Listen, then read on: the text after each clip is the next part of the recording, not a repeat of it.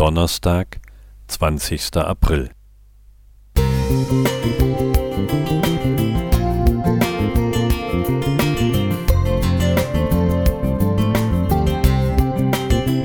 Ein kleiner Lichtblick für den Tag.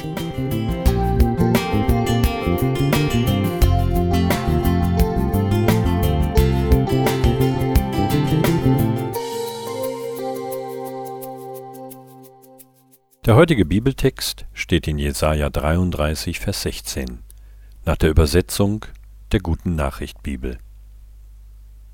Alle, die sich an diese Regel halten, werden auf sicheren Höhen wohnen und in Bergfestungen Zuflucht finden.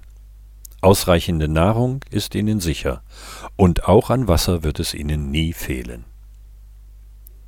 Zu den Pflichtveranstaltungen meines vierjährigen Theologiestudiums gehörte die Teilnahme an den täglichen Abendandachten. Meist empfand ich diese 20 Minuten als mehr oder weniger langweilig. Und vermutlich war ich nicht der einzige Student, dem es so ging. Tatsächlich sind mir aus diesen acht Semestern nur zwei Andachten bis heute in Erinnerung geblieben. Die eine wurde von zwei Studenten der Abgangsklasse gehalten, es ging um das Vaterunser, und ihre prägnanten Gedanken dazu waren so interessant, dass ich mir diese Andacht sogar zweimal angehört habe. Die andere hielt einer der Gymnasiasten, und sie blieb mir aus ganz anderen Gründen im Gedächtnis. Der aufgeweckte Kerl sprach über das Thema Endzeit und berichtete auf unterhaltsame Weise von seiner persönlichen Vorbereitung auf den Weltuntergang.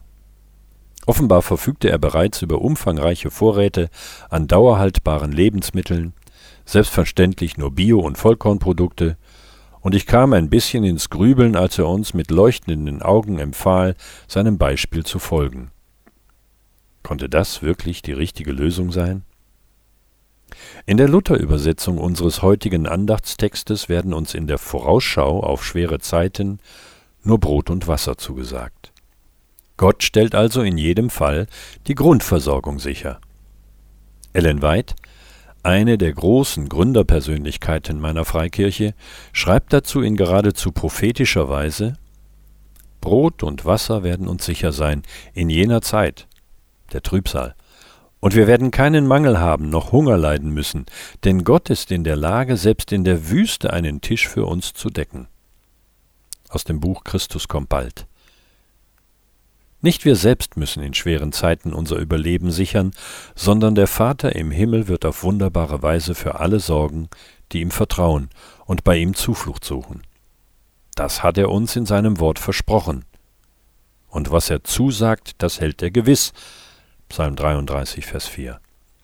Aber dieses rückhaltlose Vertrauen auf ihn, das können wir beide, du und ich, schon heute üben. Friedhelm Klingeberg